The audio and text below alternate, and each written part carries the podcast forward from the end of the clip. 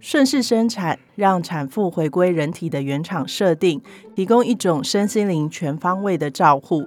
生产本该无伤，你值得更好的对待。本节目由好运工作室企划制作，由爱儿学赞助播出。我从小由妈妈养大，不知道爸爸的角色应该是怎么样。我的小孩就快要出生了，我可以变成一个好爸爸吗？老婆怀孕之后会一直发脾气，整天疑神疑鬼的，我应该怎么办？欢迎收听好运爱儿生产派对，我是节目主持人陈玉萍。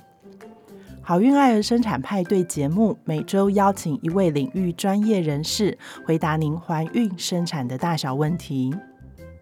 我是当爸爸之后才开始学习当爸爸的，这是很多年前啊汽车的广告词，也是这些年来很多父亲的生命经验。相对于过往，我们从生产、怀孕这段时间就把伴侣排除在外。这些年，我们推顺势生产，我们邀请伴侣从孕程就开始积极的参与，在生产的时候，他会成为一个最佳的生产队友，一起为亲职去做准备。今天我们邀请到精神科黄国阳医师，我们来听听看这个两个孩子的爸爸分享亲职、父职实践的点点滴滴。那请黄医师跟大家打一声招呼。Hello，各位听众朋友，大家好，我是黄医师。那我本身是神经科医师，那后来想要再让自己的领域再更宽广一点，所以就去做这个儿童青少年的身心医疗的训练，然后接着再做了司法鉴定的训练。那目前，所以目前大概身心科啦，然后儿童心智，然后还有司法鉴定，然后这个大概就是我的专业。那我是一个有点不太务正业的人，所以喜欢跟不怎么务正道的人一起合作，所以就呃加入邪教嘛。好，所以黄医师把我们那个好运工作室定义为邪教这样。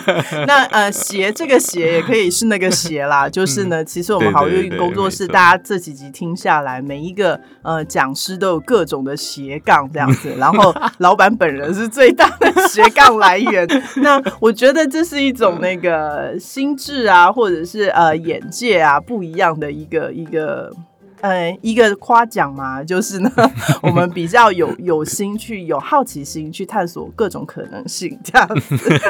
对，那我们今天来跟呃国阳医师讨论几个问题哦。那其实呃蛮需要这个男性的观点，就是伴侣的观点哦。其实很多的伴侣在来门诊的时候，都会跟我抱怨说，哎，自从怀孕之后，我觉得我老婆好像变一个人一样，她的情绪。很难掌握哎，我我不小心就会踩到他的雷，然后他就会啊一整天都不开心。那我不知道呃在这样子的情况之下，那古阳医师会有什么样的建议？嗯，我常常觉得这个事情其实就是阿平医师一定知道嘛，就是说我们的身心医疗就是分什么生理啦、哈心理啦、社会层面的。对。那我我们其实一直都知道说，女性的荷尔蒙它是一个女性情绪的保护因子嘛。哦，那理论上，在怀孕的过程里面，这个荷尔蒙它是不会降太多的嘛。那也就是说，诶，应该情绪是一个挺好的状态，可是为什么它会开始不好呢？对，那嗯，心理社会上面，我觉得要多多的去探究。我觉得这个事情很重要。人类，人类好好奇怪啊，就是说我我觉得我们是能够预见未来的。嗯，也就是说呢，我想少数的动物，大概至少我们会比那个水里的金鱼好一点，一样是胎生哺乳动物。就是说，大概大概我我想妈妈大概可以预见，说自己几个月后其实行动的不方便，然后然后在怀孕的过程里面，其实会。真的是还蛮影响生活的。对，那我觉得对于爸爸来讲，就是说，哎，从知道太太怀孕的那一刻，从知道自己要是人父的那一刻，哎，我欣喜啦，这些情绪各个的，我想应该都有。可是慢慢慢慢，你会发现说，对于男性来讲，哎，他的生活其实没有太大影响，哎，他一样照常上班呐。嗯，这也是很多女性一直觉得很不满、很不平的地方。没错，就是说，哎，凭什么老娘停月的儿子，然后你在那边 happy 的怎么？一样 维持你过往的生生活常模这样子。对对，所以，我我觉得对于很多妈妈来讲，是她不确定说，哎，我老公这九个月的表现是这个样子的。对，那生产完之后，他真的可以肩负起一个协助我一同育儿的。角色吗？还是他就是那三天 happy 一下，然后跟那个孩子的摸一摸、看一看、亲个嘴，又回到他的日常了。对 对，该下棋该下棋的，该跟朋友出去跟朋友出去这样子。对对对对啊，原来就是这样子的担忧哈。那面对太太这样子的担忧，我不知道对于先生有什么样的建议呢？嗯，我我觉得哈，就是先生可能真的要想一下，就是说，也就是说。嗯，我我一直觉得有一个交换的概念嘛，就是说，你今天你牺牲了一次去跟朋友打球的机会，可是他换来的是，呃，你跟太太很好的一个时光。嗯，那其实。这样子的交换不见得你划不来啊。嗯，那你去打了好几场球，然后没错，你打了很开心，可是回来的时候，你跟太太呃整个家庭气氛是不好的。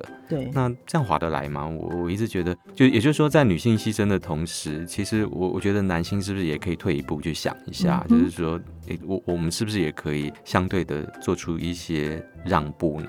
是，嗯嗯，谢谢国阳医师的建议哦。那其实，在门诊的时候也蛮常遇到的一个问题是，呃，太太很希望来。做顺势生产，可是先生就是哦，有各种的理由，譬如说啊，家人给的压力啊，或者是说，哎，他对安全性的考量啊。不过在过往几集，我们有跟大家强调，其实我们这样的生产方式是更安全的一种方式哦。可是呃，在呃伴侣的角色上，他一直好像有一种社会给的这个性别的刻板的一个责任跟安全的守护的这个呃方面，他一直需要去承担下来。那在夫妻双方为了生产方式沟通上没有办法很顺畅而吵架的时候，呃，不知道国阳医师有什么样的建议？我我记得我呃第一次去听阿平医师的课，我觉得有一个话我很震撼，嗯，就是说一个课到了最后，我记得最后丢出一句话来说，哎，看到这样子的一个状况，你还敢在医院生吗？我觉得，哎，对我后来想想。对啊，其实很强的 强调。其实你想想，第一个哪一个比较安全呢？这是很大的翻转。对，是。然后第二个事情是说，我我觉得，但我已经是两个孩子的爸爸了。嗯，我觉得其实，在生产的过程里面，我们是队友，没有错。可是最终的这个呃过程。是太太要去把它跑完的，对，就跟孩子一样，就是说你可以在旁边加油，你可以在前端去帮他做很多的预备，你可以带他做很多的练习，对。可是，在跑步比赛那一天，事实上是你的孩子下去跑，如果他决如果他决定说他今天要穿一个丁字裤去跑，他觉得这样最顺，你还真的得依着他，不是吗？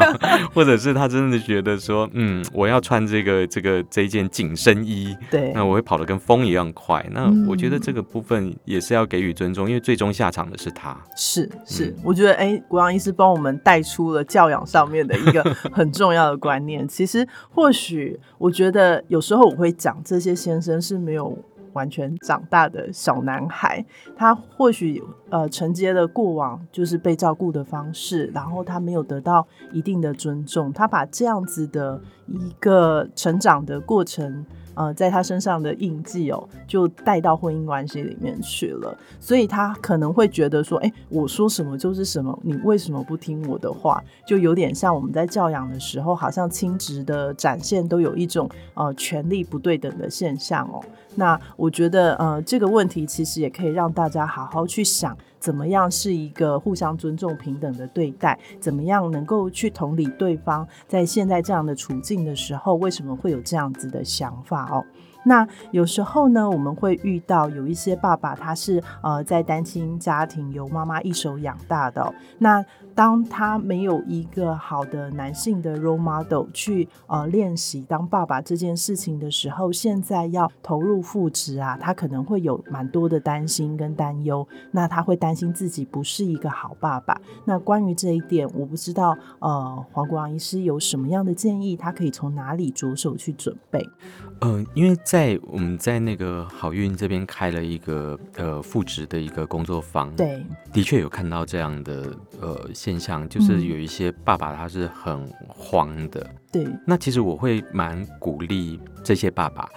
呃，怎么说呢？就是说，呃，有这个爸爸的这个 role model 哦，有爸爸的一个形象在前面，的确你有很多东西可以模仿，可以学习，但是这个里面又分成正向跟负向哦。嗯，那有一些觉得，哎、我爸爸是这样教，那我也就这样来。可是这个里面有一个呃问题，因为时代不一样了，是，也就是说，过往其实我们现在常看到的问题，就是说，过往其实台湾经历了一个威权的时代，在那个时候，反正国家的意志大于人的意志，国家怎么说你就怎么说。所以，呃，我觉得在所有的父母之上，都还有一个大父亲哈，那个父亲叫你干嘛你就干嘛。对，所以其实现在时代不一样了，嗯就是说新的时代，我们常常说这一个新的 A P P 时代，他们生下来，经过十八年以后，他们就可以决定总统是谁，是然后然后他们他们是这个呃念国文系的，但是他们可以投票决定那些核能博士未来会不会有工作，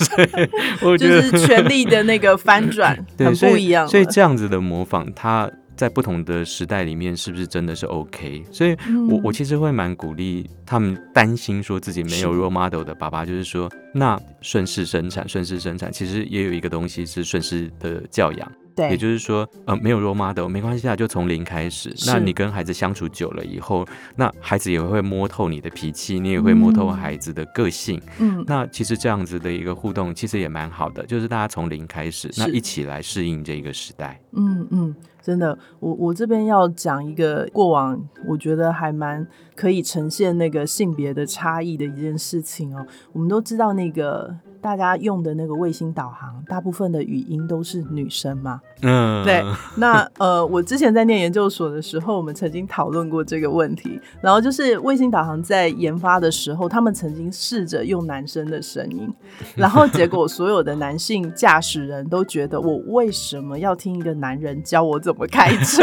这样子？然后呢，我们当初工作室在做副职的这个课程的时候，一开始真的是叫好不叫。那个叫什么？叫叫好不叫座，就是呢，大家都说哦，好有这样的课程很新奇，很需要。男生就是需要来上爸爸的课程，去了解怎么当爸爸。嗯然后网络上一片的那个赞就是节节高升，结果嗯真正报名是零个这样子。对对 对对对对，然后所以我觉得，嗯，这个蛮有趣的，就是男人好像都觉得不太需要另外一个人来教他什么事情这样子。那呃，关于这一点，我不知道国阳医师对于我们的这个父职的课程有有什么要呃让他们引动他们的兴趣，让他们更更想要加入来学习的。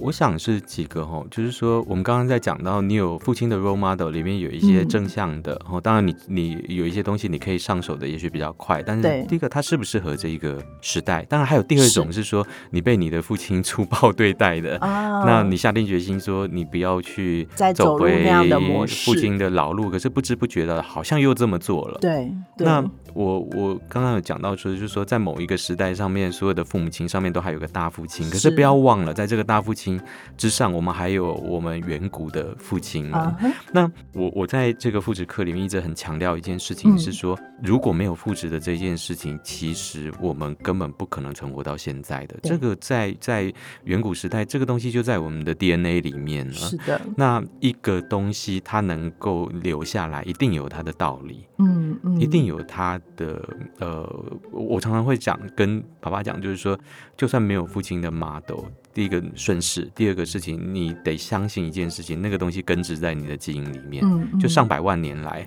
你把它叫出来就好个对对对对，了你其实把它叫出来，不是就是这样吗？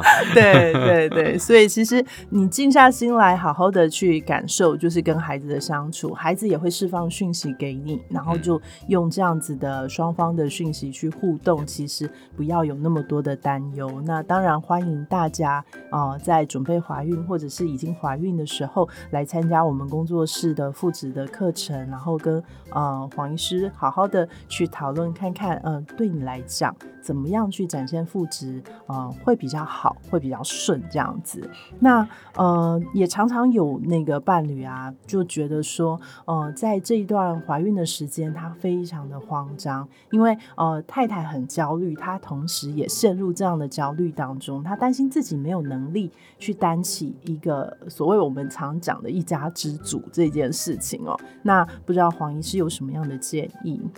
嗯，我想到的一个事情就是说，哈，我我记得在我在操作这个心理治疗的过程里面，我们我们当然必须要找督导，我们需要有人告诉我们我们要怎么做。嗯，那我记得有一次我的督导就跟我说了一个事情，他就是说，哎，你知道我们为什么心理治疗里面必须要收费吗？我说我我不知道为什么，他说因为我们就是给人家用的啊。所以我的意思就是说，嗯，就是说我我我觉得其实，呃，我觉得爸爸要相信一件事情，就是说你你你跟你太太的那个默契，不管你们结结婚，或者是或者是呃或者伴侣哈，对，就说一定是相处了一段时间，然后你你决定说你们要生小孩，那当这个感情基础在的时候，其实就是其实我觉得是顺应着你的你的伴侣的。需求，嗯哼，也就是说，这个伴侣他在呃现场的时候，其实他会告诉你你可以怎么做的，嗯嗯，那他需要什么样的帮忙？对对，我们需要的就是备用啊，不是吗？所以就是呃。邀请除了邀请所有的伴侣来啊，跟黄医师的这个父子的课程好好了解之外，在我们呃整个准备生产的过程当中，其实包括跟助产师的产前课程，跟泌乳顾问的啊产前哺乳计划，其实我们都是希望伴侣全新的陪伴跟投入，一起来把这一件事情规划起来哦。而且后续你会得到一些钱，那这个钱呢是嗯无价的，我觉得。对对对，它不是真的你可以数出来的钱，我觉得我觉得那个。那个很无价哦，更更难 计算的那种回馈，对不对？好，然后我们在门诊啊，其实我们蛮常遇到的先生是，嗯，他觉得他只要陪着来产检，他就已经做了先生应该做的事情哦。那呃，我不知道，就是呃，在呃伴侣的角色上，在生产，我们一直在讲说，我们要培养一个生产队友。那这个队友的培养，呃，先生要用什么样的心态，或者是有怎么样的心理上的准备，然后怎样才可以全心的去投入？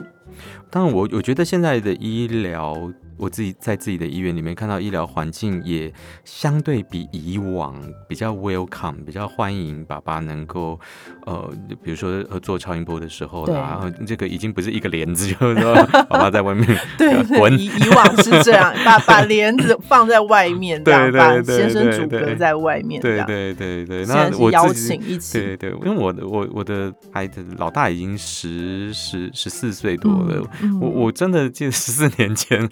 真的一个帘子，就说：“哎，爸爸在外面等一下吧。”就嗯，好啊。那那种被被被排挤，对对对对。哎，我也想看看我孩子到底长是什么样子啊。但是，哎，他就是说，哎，这个不方便让对，而且有的时候有一点尴尬，因为，嗯，你这就是一一个门帘，其实他旁边还有另外一个医师在帮另外一个产妇，他就会用说啊，我空间很。就是医医疗环境设计的不友善，对对，啊或者是说啊，那个那个旁边还有。别的产妇等等，这个隐私的因素或者是什么，其实，嗯，我我觉得那个感觉是还蛮蛮蛮不好的。对对对，其实是蛮不好的。对对，那大家可以呃重新再思考你产检的地方，像我们就是一个进来一个出去这样子，绝对不会跟别人有干扰。是会有一些埋怨呢，说东林那身后啊，然后不然我等好了，等一下我去找朋友打个球。对，然后就就因为这样子制度上的排挤，然后。然后就让先生好像更没有陪伴的那个，确实是，对对对对，所以其实呃，医疗环境的选择也是一件非常重要的事情。没错，没错，对对，嗯，再来我们讲到就是啊，产前的规划，我们前面讲很多喽。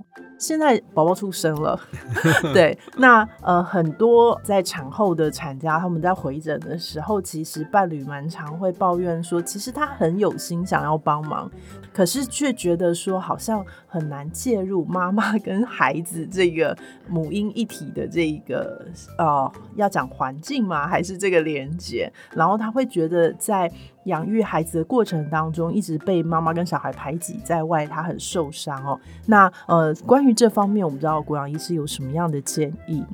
我我记得有几次我在社区演讲哦，讲父亲的产后忧郁症的时候，底下有人说啊。甚至还有阿公阿妈说：“啊，干啥比你的声？你是在屋子上挖沟？” 我就是说，他们觉得这个议题很奇怪。可是你看，呃，台湾做这个议题也相对少。可是你看国外的统计，真的有。当然，它它的比例不会像呃呃妈妈那么对，不会不会那么多。可是真的有一些。那里面很大的一个因素就是说，哎，明明产前我我是可以跟。呃，宝宝有一个联系的，我透过了超音波现代科技的进步，我去想象孩子的样子。可是怎么孩子出生，他明明是一个活蹦乱跳的，可是哎，他好像跟我，我好像被排除在照顾之外哦。但是我我想讲一个事情，就是说，嗯，的确在呃孩子出生以后哈，在儿童的发展或者是儿童心理，他的确有一段时间他是变态的。这个变态不是。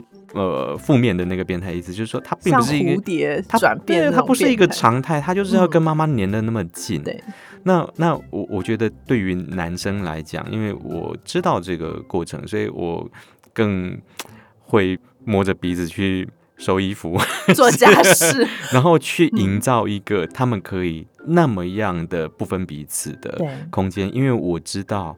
呃，当时候到了，我的太太自然会把我引进去这个两人的世界里面。是，哎哎，这个 baby 那有一个男的，是 长得胖胖的，那你老爸熟悉的陌生人 吗？那你老爸，我们现在可以正式让你们相见了。对对对，那这个时机大概会是在什么时候呢？就是我我们常常说前面那一两个月、两三个月，真的还蛮变态的，然后就是不分彼此。可是这个对孩子来讲是重要的，他必须要历经一个。这样子的，哦，不管他想象的，他哭了，妈妈就来了，然后他，而且甚至哭了，妈妈就在身边了，然后一张眼，妈妈就在的这个时间，这个对于人的一辈子是好重要的一件事情。是，那慢慢慢慢慢慢，他要去接受说，哎，妈妈并不是自己啊。然后有一天，这个他哭的时候，妈妈说卖差啦。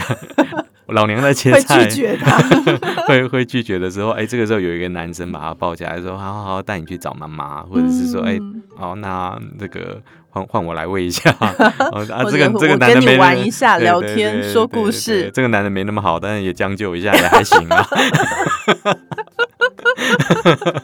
是是是，所以其实呃，这里国阳医师跟我们讲了一个很重要的观念，就是其实刚出生的时候母婴一体这件事情，在小孩的世界里面，他觉得他跟妈妈是同一个个体，那个分不开，那个是完全。可是我们需要这个，我们真的需要这个。是当这个阶段完整的。哦，就是让他予取予求嘛。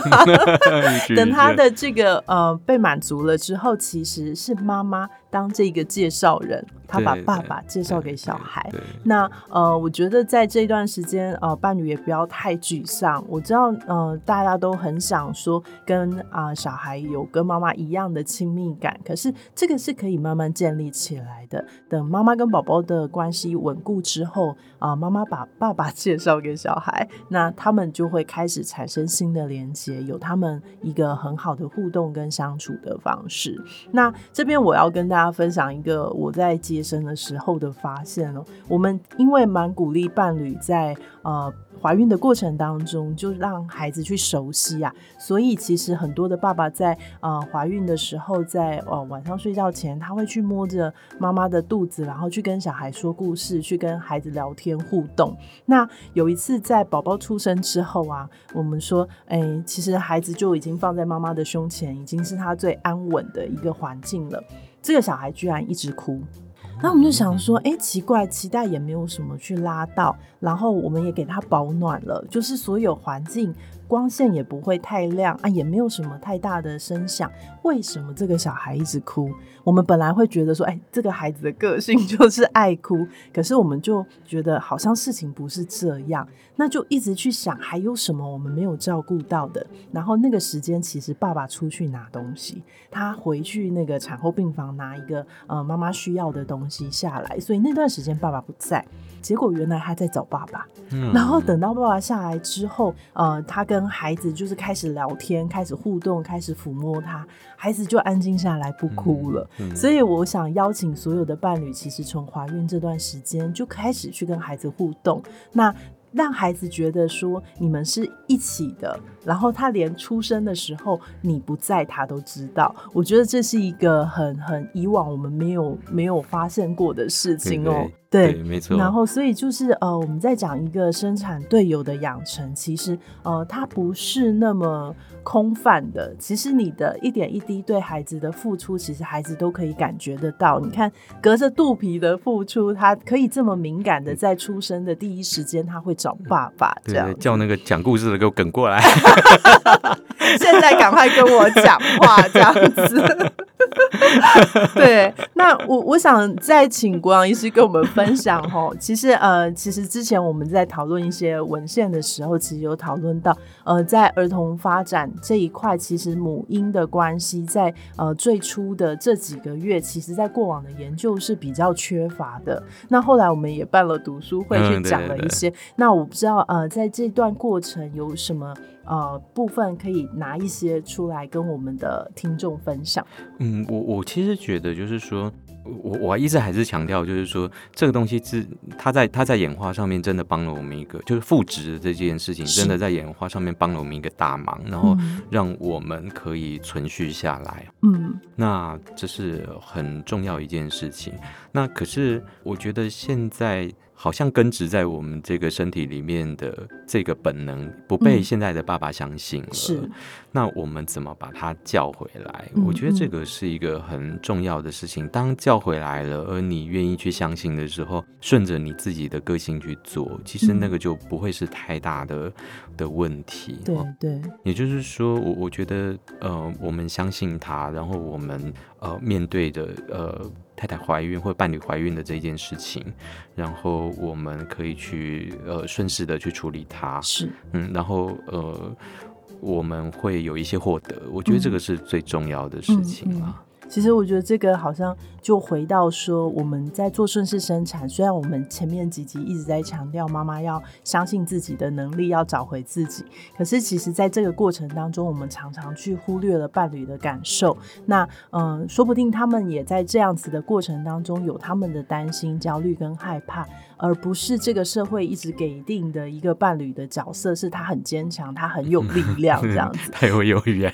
对啊，对啊，这个产后忧郁其实伴侣也会发生的。所以，我们怎么样在呃怀孕孕程的准备上，其实伴侣要一起齐头并进来，重新发现自己，然后找回自己对于呃当爸爸这件事情的自信，然后一样是顺势而为，去找回我们本来就有的能力。我觉得这是非常重要的一件事情。job. 好，今天谢谢国阳医师来这边跟我们分享关于复职、关于生产队友酝酿这件事情。那呃。国阳医师也鼓励了各位伴侣哦，怎么样去当爸爸？其实听从自己心里面的声音。其实我们写在基因里面都有一个远古父亲的一个形象，可以去把它发挥出来哦。那呃，孕期当中，其实呃，伴侣的全心投入，然后去跟胎儿互动，去跟呃你的太太有一个好的互动，其实要抛开很多这个社会对于父亲的想象，对于男性的要。求我们重新再把自己的本能找回来。那女性在生产的过程当中可以重生，其实男性在这样子的过程当中一样可以一起重生，然后去迎接你们新家庭的新的关系跟生活这样子。我是陈玉平医师，下一集我们邀请到 IBCLC 国际认证泌乳顾问谢炳璇来跟我们聊聊。哺乳期其实我们把它算作是第四孕期哦，母婴一体的照护概念，我们在下一集的节目当中会好好来聊这件事情。喜欢我们的节目的话，欢迎订阅并给我们五星好评。我们下次见喽！